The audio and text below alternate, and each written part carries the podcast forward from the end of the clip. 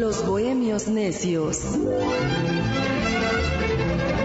Una tertulia cultural a través del amor, la música y el arte. Con Rodrigo de la Cadena, Vania Carpio, Dionisio Sánchez Alvarado. Los Bohemios Necios.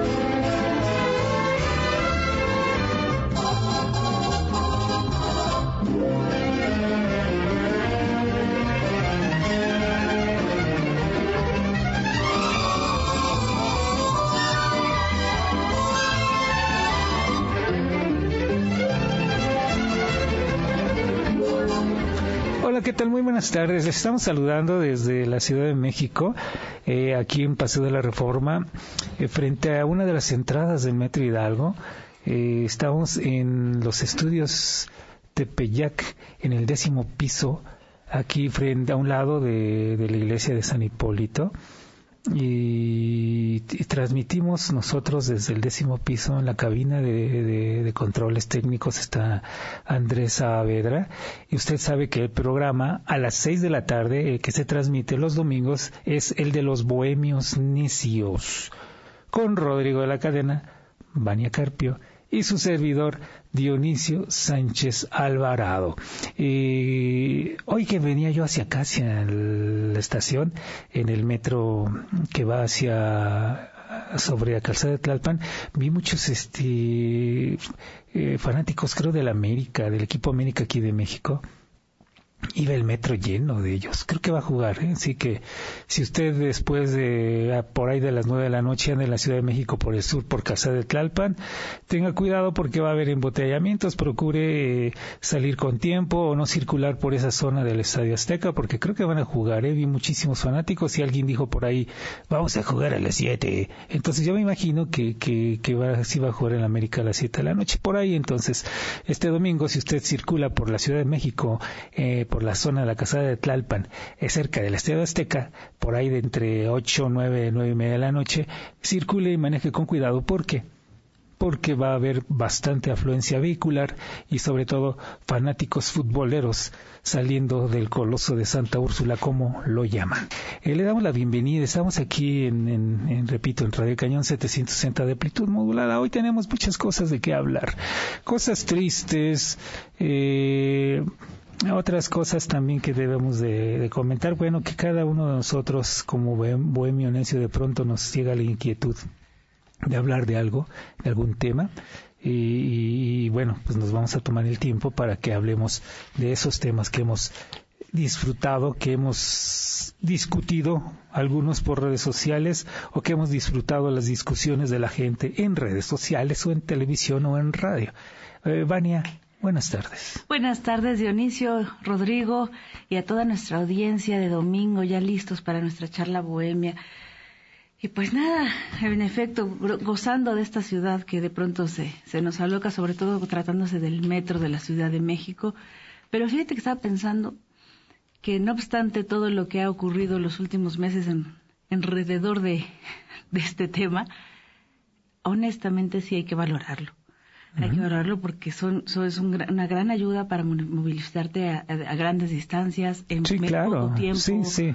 Por eso tenemos que valorarlo, cuidarlo y exigir que nos lo cuiden. Sí, no, y en, en, en el caso, en mi caso, Dionisio Alvarado, yo realmente hago mi ejercicio dominical eh, en promedio a las 5 de la tarde cuando me desplazo hacia acá, porque todas las estaciones, todas las estaciones, lo que es, todas las escaleras de, de la zona de la estación Chabacano y anexas, las escaleras eléctricas, ninguna sirve, o sea, ninguna está funcionando. Entonces son eh, como 40 o 50 escalones cada escalera, entonces termino, no hombre, usted termino yo con un ejercicio muy, muy bueno todos los domingos. Así que si quiere ejercitarse, venga al metro de la Ciudad de México y suba las escaleras.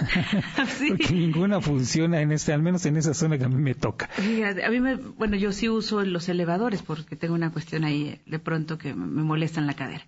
Pero hoy me paso que no funcionó, entonces sí, es que eso, eso sucede. A mí me ha tocado ver a gente de la de la tercera edad que yo ya estoy a punto de tocar ya la puerta, eh, eh, y gente que va con sus con su andadera o con bastón o, en fin, con alguna discapacidad o van cargando uno o dos niñitos y, no sirven las, las escaleras o no sirven los elevadores. Entonces, si se les ocasiona, me ha tocado ayudar de pronto a alguien que lleva silla de ruedas y entre dos, tres, cuatro, pues lo subimos cargando, ¿eh? me ha tocado hacerlo. Y mira que en domingo, no sé si donde te toque, pues en domingo hay menos afluencia que entre semana.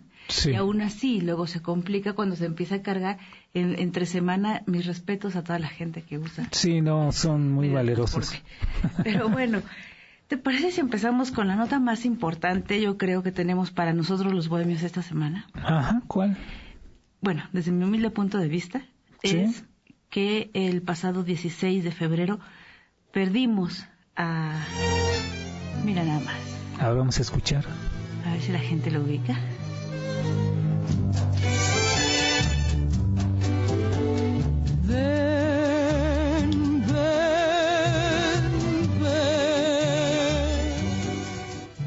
Yo nací en 1927. ¿Cuántos años tengo? Tengo 91 años. Mi verdadero nombre es Marina Herrera. Nací en Cárdenas, San Luis Potosí. Es un lugar de, de ferrocarril importante. Mi papá era ferrocarrilero. Entonces ahí nací. Mi papá se murió cuando yo tenía cinco años. Déjame, no quiero que me toques. Me lastiman esas manos, me lastiman y me queman. No prolongues más mi desventura. Si eres hombre bueno, así lo harás. Deja que prosiga mi camino. Se lo pido a tu conciencia. No te puedo amar. Esos brujos. Eh, cantaba yo muchos tangos porque admiraba yo mucho a Libertad Lamarque. Y mi hermana, Gela, era novia del cácaro. ¿Saben lo que es el cácaro? El que lleva las películas. Entonces yo tenía cine diario, gratis. Entonces yo me aprendía las canciones de, los, de los artistas. Pase lo que pase, digan lo que digan, tú me perteneces. Mi mamá se cambia de rumbo porque vivíamos en la calle de Altamira. Allí fui a la escuela en Tampico, vivimos en una vecindad, teníamos que ir al baño afuera, yo qué sé, estábamos en esa circunstancia. Cuando este, un padrino que yo tenía nos llevó al teatro y ese día había un concurso de aficionados.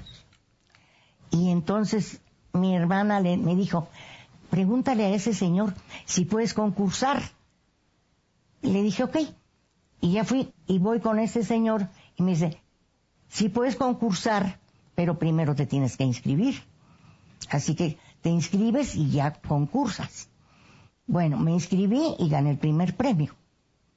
Entonces, este les digo, ¿puedo volver a concursar? Y me dicen, mm, pues sí, pero ya no te vamos a dar el primer premio. No, a mí no me importa, yo lo que quiero es cantar nació de mí, de la esperanza. Amor, amor, amor, nació de Dios para los dos, nació del alma. Entonces la compañía habla con mi mamá y le dice, vamos a ir a trabajar a, tal, al, al otro lado, como este, se llama Pueblo Viejo. Le bajamos tantito, gracias.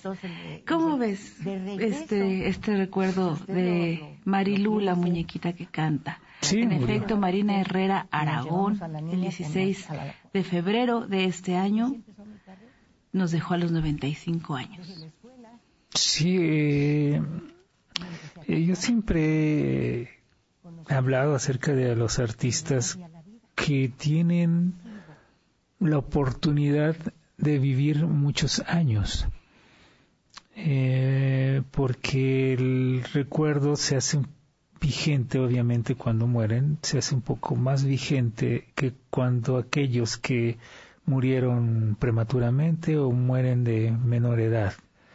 Entonces, la ventaja de todos ellos, que mueren ya hasta cierta edad ya avanzada, es que el recuerdo está impacta inmediatamente, inmediatamente impacta el recuerdo de lo que ellos hicieron. Entonces el caso de Marilu también es, es, uno de estos casos, porque realmente, realmente su, su éxito grande eh, se da muy jovencita, muy jovencita con la cuestión de las películas con Joaquín Pardavé y después ya, ya cantando también tiene su éxito. Eh, no tan tremendo porque recordemos que en ese momento, y no digo tan tremendo no porque no tuviera una calidad eh, manifiesta, que, que, era, que, que sí la tenía, sino que había cantantes como Toña la Negra, eh, tenía la competencia muy dura. Entonces, y, Toña la Negra, después a Zamparo Montes, todas ellas eran unos monstruos. Claro, pero que, no, obstante, lo, que creo que es muy importante eh, de ella, pues es que era la última sobreviviente de la época de oro en el cine. Como eso, exactamente, eso es la ventaja y es el valor de estas personas que hicieron todo en aquella época y que tuvieron la fortuna de vivir tantos años, como está sucediendo con Alma Rosaguirre, con Elsa Aguirre, con Silvia Pinal, eh, que, que aún nos quedan y pueden platicar todavía esa, esa época. Y cuando alguna, alguno de estos personajes de esta edad se tenga que ir, eh, obviamente las nuevas generaciones van a enterarse muy, muy rápidamente y van a saber quiénes fueron, qué hicieron todas estas personas, precisamente por esto, porque tuvieron la oportunidad de llegar, de llegar a una edad avanzada. Y esa es una gran ventaja para el artista. Y ya fíjate que fue de las figuras que le tocó, por empezar muy joven, le tocó compartir con grandes como los que estás mencionando, por las películas de Joaquín Pardavé, en XW, en Pirles, en RCA Víctor y todos los artistas que esto que esto supone. Entonces, lo que quería compartir contigo, que no creo que, que estés en desacuerdo, es que esta semana también, el 17, un día después, murió eh, la escultora Ángela ah, Guerría a los 93 años. Sí, también. No de las máximas figuras del arte y todo. Yo, pues me voy a aventar a decirlo. A ella la van a despedir con bombo en platillo en Bellas Artes. Sí, claro. La Secretaría de Cultura emitió todos los honores posibles. La Secretaria de Cultura Alejandra Frausto dio sus condolencias. Ella misma eh, anunció que se va a hacer este homenaje en el Palacio de Bellas Artes. Dije, oh, oh, por supuesto, lo merece, pues una gran artista, sí, toda la obra. Sí, no, estoy diciendo que no. Pero lo que sí voy a decir así, como, como lo estoy sintiendo, es que con todo el respeto no creo que sea más que Armando Manzanero, que Marilú en este caso, que acaba de morir, como para que no se le reconozca igualmente su trayectoria, su arte y todo lo que implican en la historia de la música mexicana, de la cultura mexicana. Es que finalmente no nada más en esta en esta administración, sino en las pasadas, eh, no se le no se le ha reconocido el valor cultural a la música mexicana, a sus creadores, a sus intérpretes. Eh, ¿Cuántos años, eh, cuántas veces le negaron el Palacio de Bellas Artes a María Victoria? Ah. ¿Cuántas veces se lo negaron? Muchísimas veces y de pronto alguien paga el alquiler y canta Mijares. Entonces, Manuel Mijares, el cantante, el soldado del amor. Entonces, eh, no se le da el valor, no se le da, no, se le ha dado el valor, justo valor a la música popular mexicana para presentarlo, como en otros países, como en Puerto Rico, en sus teatros de bellas artes, en sus máximos escenarios. Eh, digo, lo que ha hecho Rodrigo de la cadena también, que ha hecho Rodrigo de que se ha presentado cantando la obra de compositores, compositores como de Chiapas, que presenta un espectáculo en, Bellas Artes, eso es de aplaudirse. Porque es muy difícil que de pronto las autoridades les den el justo valor a estos artistas populares. Pues sí, me parece terriblemente injusto porque además, ¿dónde están los periodistas culturales que ni siquiera se enteraron y por consiguiente no hubo una nota en ninguno de los medios principales, impresos o no impresos, sobre... Mira, es que eh, eh, vamos a un corte, vamos a hablar de unos minutos nada más de la ignorancia y repito, de los años que, que ya pasaron y que se han olvidado, se han ido al bote de la basura, podemos decir. Vamos a un corte y regresaremos aquí en el 760 de amplitud modulada con los bohemios necios. Los bohemios necios. Regresamos.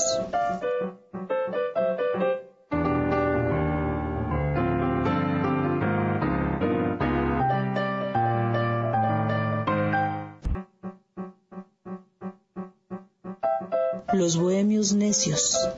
Regresamos.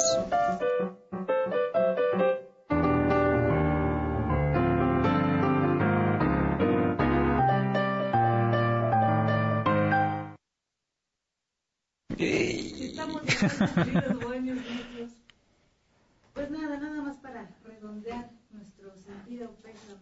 A la pérdida de, de nuestra querida Marilu, la muñequita que canta porque hasta sus 95 años, hasta el último momento siempre mantuvo esa carita tierna, esa sonrisa tan de ella, entre pícara y, ternura y, y, alegría perenne, hasta el último momento siempre fue la muñequita que canta, que descansa en paz. Aquí siempre le vamos a rendir homenaje. Sí, y lamentablemente lo que comentábamos, Vania, y lo que queremos decirles es, lamentablemente, Después de, sus grandes éxitos que, ella tuvo en, la época de, cine, de la época de oro del cine mexicano, eh, pasaron tantos años que de pronto echamos esas figuras al olvido.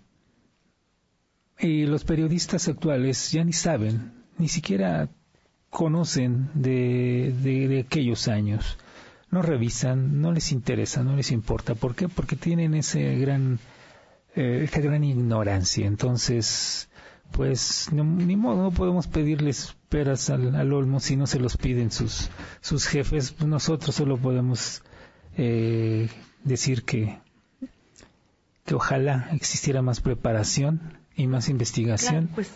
en aquellos encargados de dar la difusión a todas las noticias, toda cual, cual sea. ¿eh? Entonces, es lamentable que se les olvide y por eso es de que eh, algún día también esperemos que las autoridades le den valor a la música, a los intérpretes, a los compositores de música popular.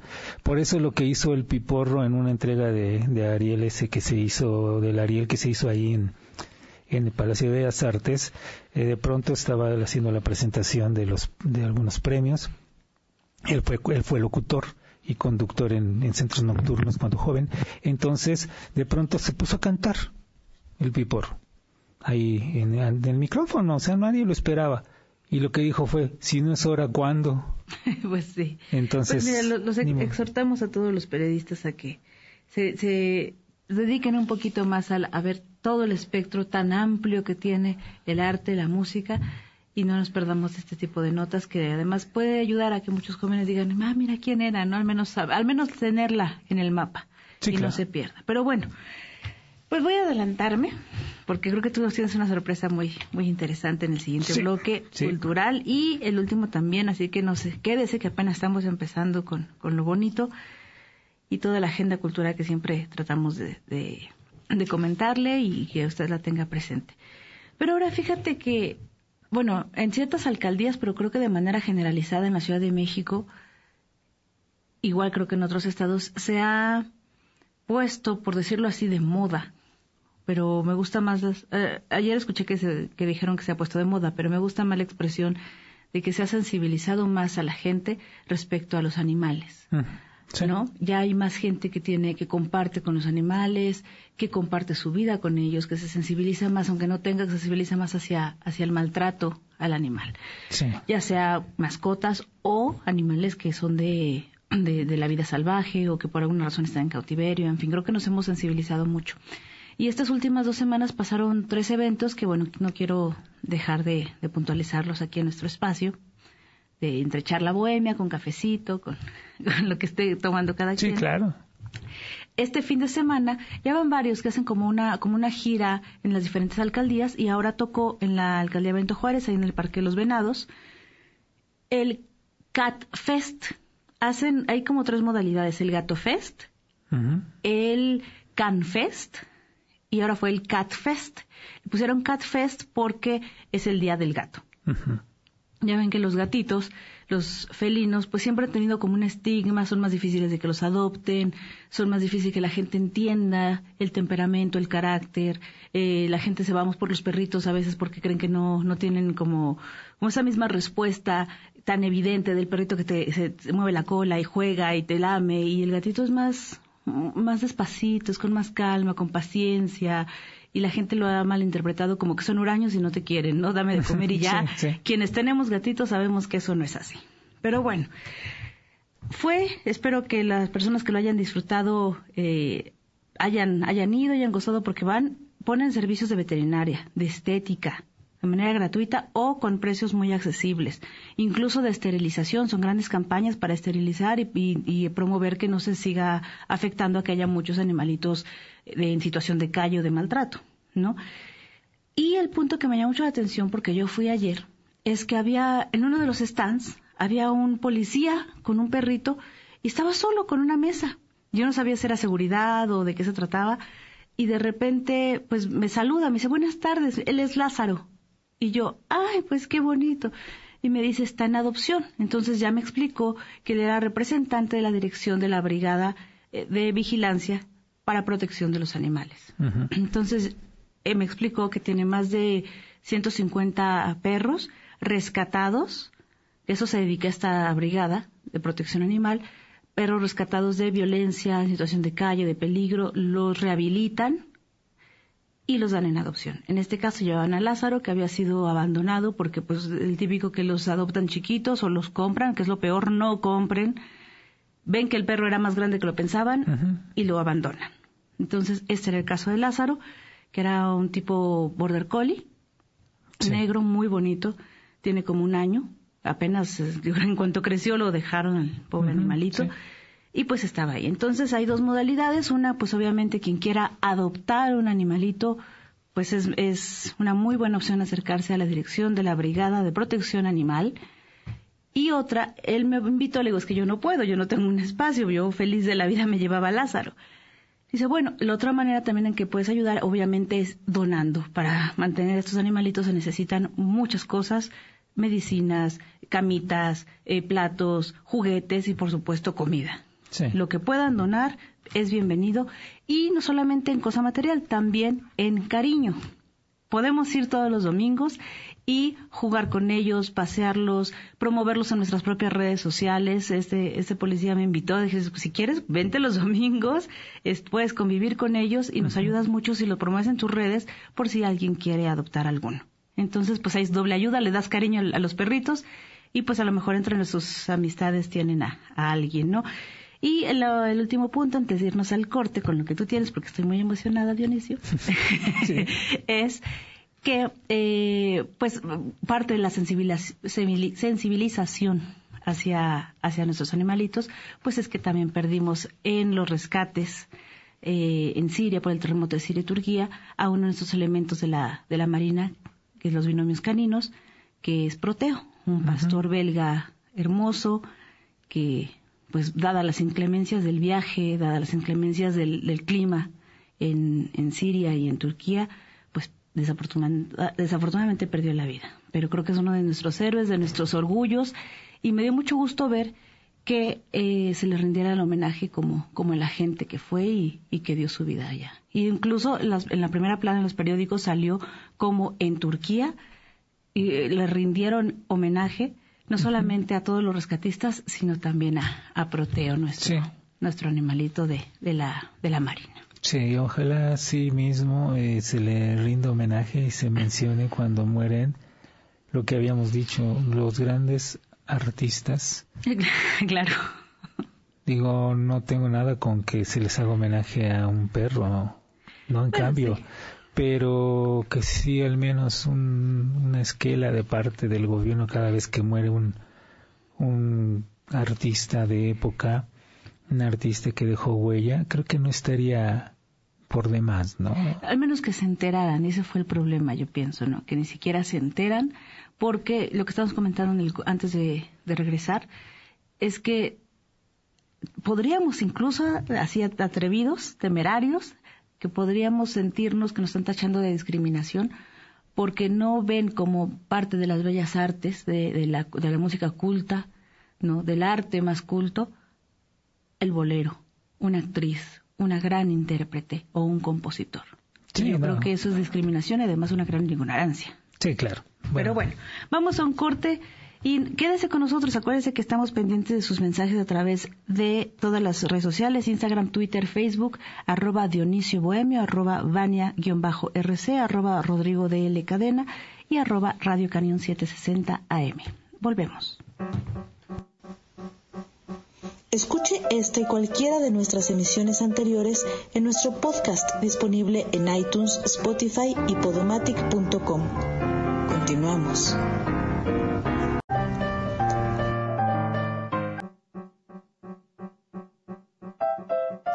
Contáctenos. Multilínea 55 55 18 77 60. Twitter, Facebook, Instagram y TikTok arroba Radio Canión 760 AM. Y escúchenos en vivo a través de www.radiocanión.com. Regresamos.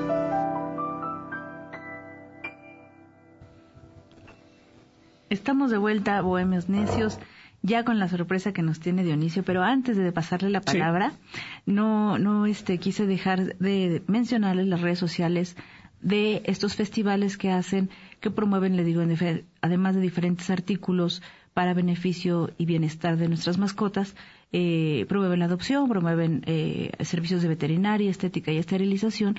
Síganlos para cuando les toque en su alcaldía en Instagram o Twitter como CanFestMX. Can, así de Can, con C. CanFestMX o Cat, pero con K, CatFestMX también arroba catfestmx, arroba catfestmx.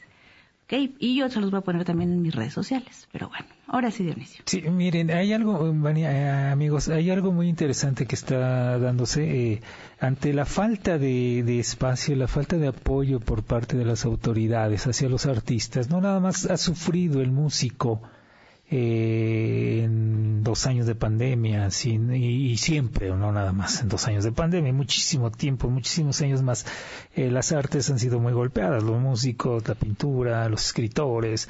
Entonces, un grupo de muchachos, un grupo de artistas eh, con estudios y con un gran talento, o sea, todos están terminando sus carreras, todos tienen una cierta preparación no básica, sino muy grande, y otros con talento innato que han nacido pintores porque así lo quiso Dios, que nacieran con un talento, y otros que han cursado sus carreras. Eh, se dieron también ellos ante la falta de oportunidades y de apoyo de las autoridades, y ante la falta de apoyo de las galerías de arte, ellos decidieron irse a ofrecer su obra y crearon eh, un concepto que es el, tianguis, eh, la galería tianguis y le, han denominado galería tianguis Nesa porque ellos son de Nezahualcóyotl. Entonces buscaron eh, el espacio y encontraron en el mercado de antigüedades de la Lagunilla los domingos un espacio en la calle Jaime 1 a la altura del, número 33, cerca de en la calle desemboca hacia donde está el monumento al boxeador, eh, en esa zona. Entonces, eh, ellos ahí exhiben su obra ahí venden su obra, ellos la, la, venden, eh, invitan eh, artistas eh, que vayan, presentan performance, presentan música, presentan su obra, es realmente una parte del tianguis que en donde se ha llevado la cultura y se está llevando obra. Y puede usted, puede usted comprar esa obra eh, y, es muy interesante. Los invitamos a que vayan. Tengo aquí, eh, me mandaron algunos audios, se los voy a presentar, de que ellos nos explican lo que es realmente el concepto que ellos están manejando. Eh, repito, es el tianguis que, que, se, que se pone en la lagunilla. Ellos están yendo, ellos nos van a decir en estas grabaciones que he traído a qué, qué es lo que realmente están haciendo y cómo se llama su proyecto. El proyecto se llama Galería Tianguis Nesa. Es un proyecto tanto comercial como artístico de galería alternativa para tianguis o galería ambulante proyecto de Galería Tianguis Nesa es generar una ruta alternativa de mercado en vista de lo que ha sucedido con la pandemia, sobre todo al afectar duramente al sector cultural y al sector artístico, al no haber ya eventos, eh, al no haber exposiciones. los muchos de los artistas nos quedamos sin alternativas de exposición y venta. Yo mismo antes de la pandemia trabajaba con algunas galerías que quebraron durante la pandemia. Entonces, al juntarme con mi socio y amigo Luis Valverde, pensamos en una alternativa de mercado, pues realmente era el, terreno informal. Entonces, por eso nos volcamos al tianguis, pero no solamente nos quedamos con la idea de vender, ir a vender nuestras cosas al tianguis, sino de que realmente en el tianguis se pudiera ofertar obra profesional, obra de autor, como en una galería. Básicamente es Luis Valverde quien ya había conseguido un espacio en el Tianguis de la Lagunilla de la Ciudad de México, quien al ver también mi situación económica eh, precaria en aquel momento y desempleado, me hace la invitación para que vaya a vender mi trabajo y que los dos podamos generar ahí un proyecto de galería. Yo respondo a esta invitación y comenzamos eh, él y yo a trabajar de manera conceptual sobre el proyecto, como decía, para darle un enfoque más de galería y no solamente la venta por la venta, sino un enfoque, enfoque también artístico. Entonces es un híbrido, es un proyecto artístico conceptual, pero también es un proyecto comercial. Lagunilla cada domingo específicamente en la calle Jaime Nuno, es muy cerca del metro Garibaldi Lagunilla y del monumento al boxeador que queda en reforma. En principio, al pasar este proceso de la pandemia, donde el arte y la cultura fue muy golpeada, así como pues la mayoría de los sectores de la vida diaria en el mundo, bueno, pues nos quedaba como artistas pues la informalidad, el ir a vender nuestras cosas de remate a un tianguis. Eh, ¿Qué mejor tianguis que el de la lagunilla, donde se oferta desde hace mucho tiempo antigüedades y cuestiones de decoración para vender nuestra obra? Entonces, esa es la razón principal, pero también el tianguis, ya conceptualizando eh, el proyecto, pues nos permite un mercado alternativo que no es el mismo de los circuitos oficiales del arte las galerías y un estrato social único, sino que en el tianguis, sobre todo el tianguis de la lagunilla, va eh, una diversidad de gente, de públicos y de compradores. Pues eso es lo que están haciendo ellos. Eh, es gente, repito, muy preparada, gente que, que inclusive, bueno, en el caso de quien habló es David Azael, es un, es un pintor eh, muy joven, que inclusive ha intercambiado obra con, con artistas como Spencer Tunick. Eh, eh, imagínate el nivel de talento que tienen esas personas.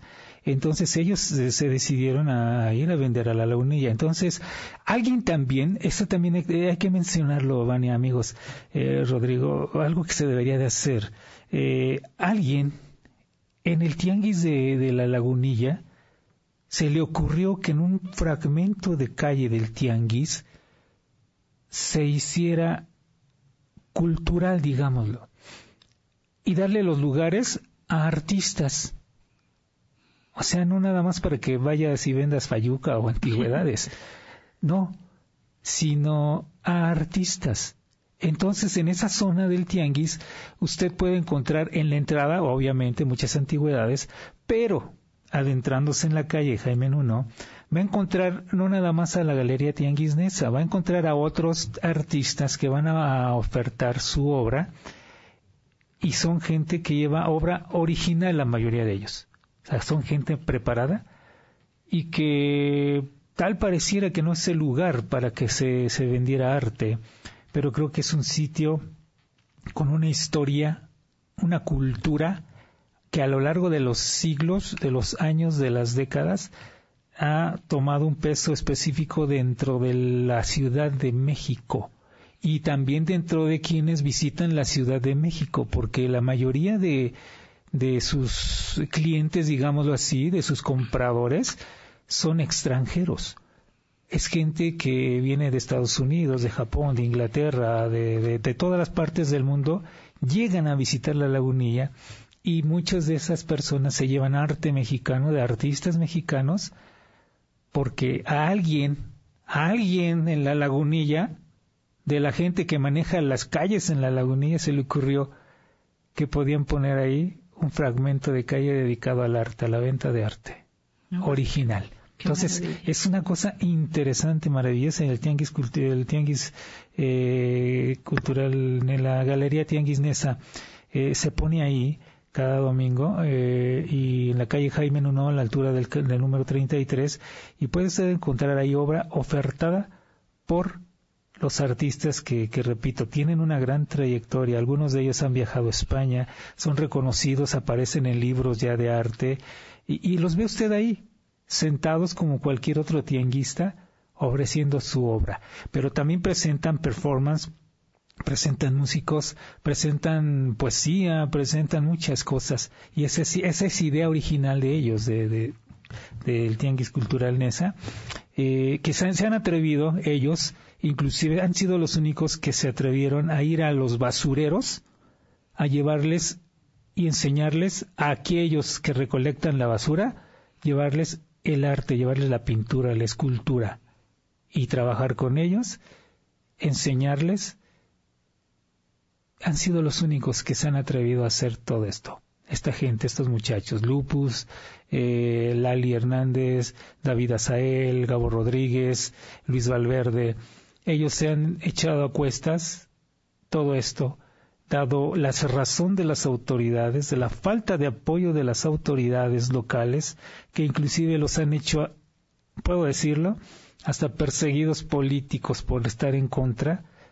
y decirle sus verdades a las autoridades, y digo, y pongo entre comillas, culturales, que no tiene de cultura, de culturales nada, porque no apoyan la verdadera cultura. Pero afortunadamente, repito, alguien en el, en el tianguis de la lagunilla sí tuvo esa, esa visión para darle a la cultura de este país un espacio en la calle, para que usted vaya y cada domingo compre obra original de las manos de sus autores. Qué importante es esto, Ania, amigos, Rodrigo. Sí, claro, y qué bueno, qué bueno que yo siempre he pensado cuando veo este tipo de ejemplos, como los que me mencionas ahora, hace ocho días que, que nos habló esta chica de, la de la carpa, en fin, cuando veo ese tipo de proyectos que sin el más mínimo apoyo salen adelante, ¿no? Artistas independientes, en fin, de, cualquier expresión artística, lo único que puedo decir es que el arte, quieras o no, siempre se abre paso, porque la vida siempre se abre paso. Pero bueno, vamos a un corte, amigos, y volvemos rapidísimo con lo que nos falta en la recta final.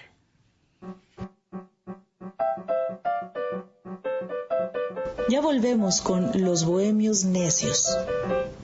Aquí en Radio Cañón 760 AM.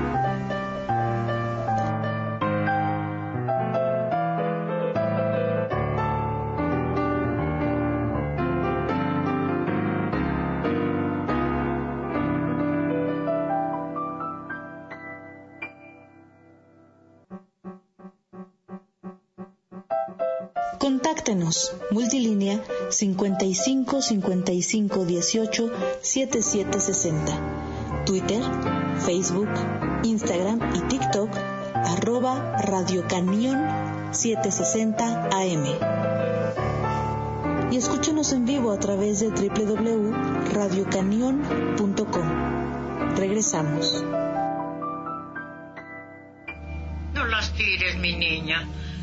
Puedes hacer con ellas las codornices en pétalos de rosa.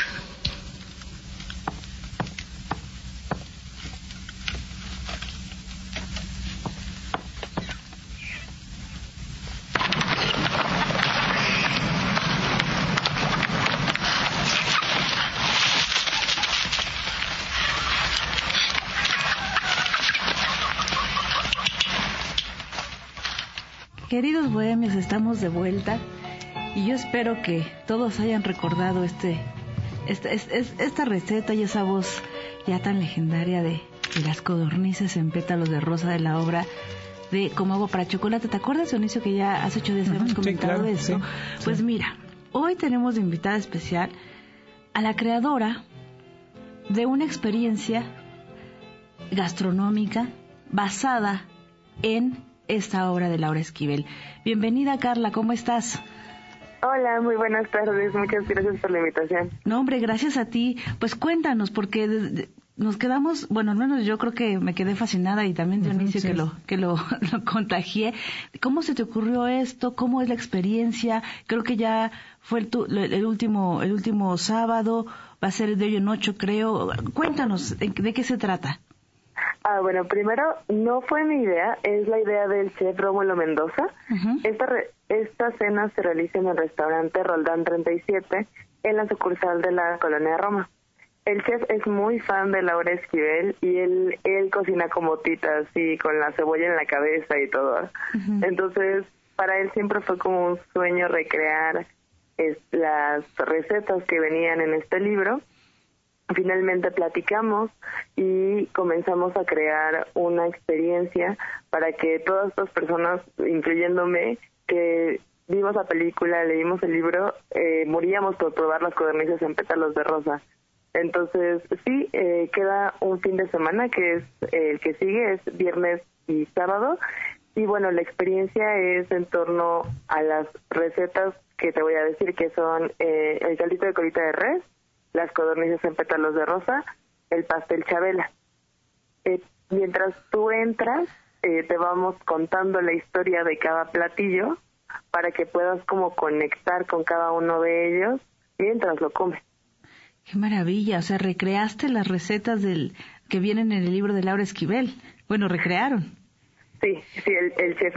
Ok, sí, claro, el chef. Oye, y vi en las fotos de Instagram que también hay música, ¿tú cantas o, o cómo, cómo está la ambientación? Ah, no, tenemos una playlist eh, que escogimos pensada para la ocasión, donde pues hay de todo, incluso como salterio, eh, como también está ambientado en tema de revolución, hicimos como un par de selección musical y toda, y desde que entras al restaurante ves pétalos de rosa en todos lados, hasta en el baño, créanme eso, eso es algo muy bonito. Claro, y ahora para febrero estuvo maravilloso. Tienen cupo limitado, ¿cierto? Sí, tenemos cupo limitado de 35 personas por cena y este y esa experiencia bueno estuvo todo febrero y también la tuvimos el año pasado además de que bueno te, te puedo contar que estamos planeando tener un segundo una segunda experiencia pero con el libro de Arráncame la vida de Ángeles Mastreta. Ay, qué maravilla. ¿Y esto para cuándo? Eso te iba a preguntar. Es finales de marzo, principios de abril, y ahí sí va a haber alguien que canta. Ah, ok. Entonces, en las fotos es nada más alguien que está como disfrazado de época, de los 20, algo así. Ah, ella es eh, la narradora, es la sobrina de Tita Esperanza, que te va ah. contando las recetas de su familia y por qué estamos celebrando la libertad. Eh, la realidad es como que te invita ella a una cena para servirte el platillo de las codornices porque estamos festejando la libertad de su tía. Qué maravilla. Cuéntanos cuánto cuesta y cómo puede reservar la gente. El precio por persona es de 950 y pueden reservar eh, por correo a, a, mi correo que es carlamuseos.gmail o por Instagram, que también mi Instagram es carlamuseos. Y ahí yo les mando toda la información y bueno, como es cupo limitado, se tiene que hacer el pago con anticipación para poder reservar su lugar. Ah, perfecto, por medio de transferencia, me imagino. Sí.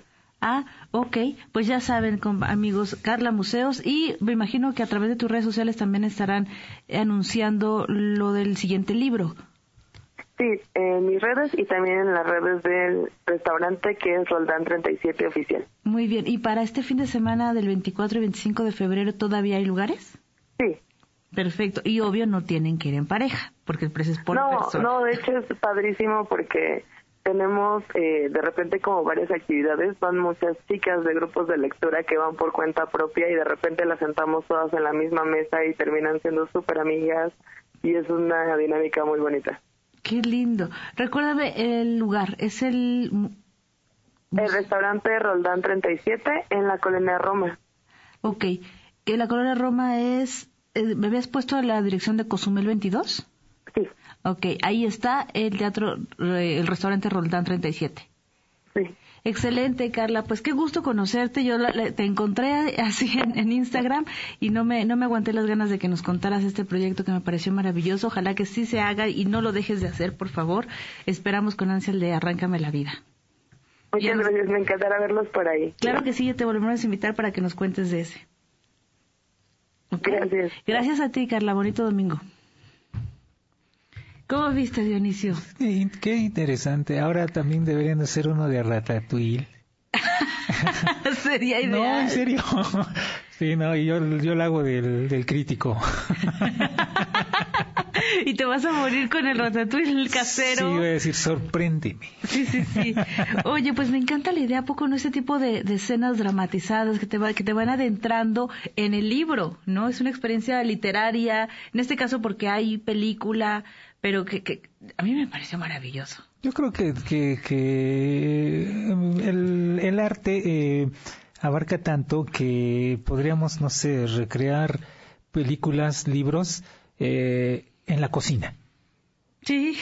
Y no, o sea, sí, o sea, tomando en cuenta, ¿no? Si vemos una película del cine mexicano de la época de oro, no sé, eh, dos tipos de cuidado.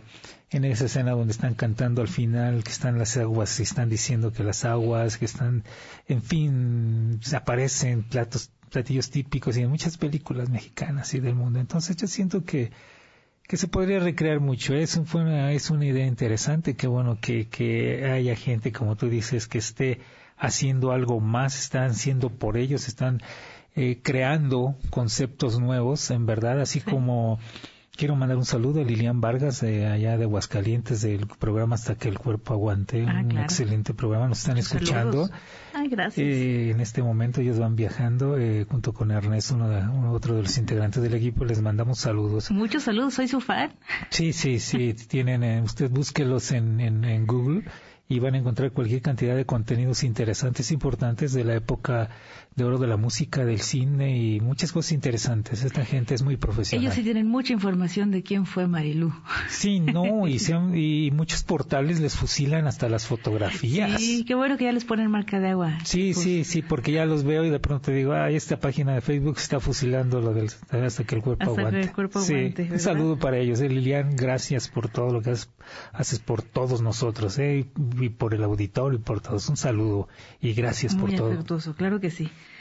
Pues nada, se nos acabó el programa, Dionisio, nada más este comentar pues que tenemos una, una agenda muy muy importante los, los, fines de semana que vienen, ¿no? Para que no se lo pierdan, porque viene la Feria del Libro del Palacio de Minería, también la Filey de Mérida y la Filcoen en Coyoacán.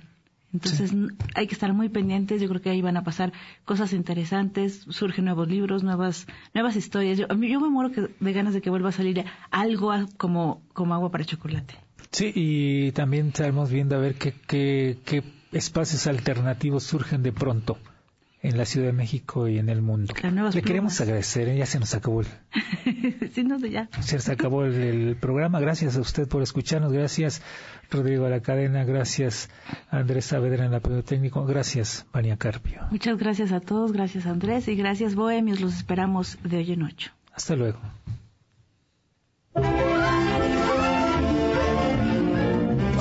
Los Bohemios Necios tertulia cultural a través del amor, la música y el arte con Rodrigo de la Cadena, Vania Carpio, Dionisio Sánchez Alvarado, Los Bohemios Necios.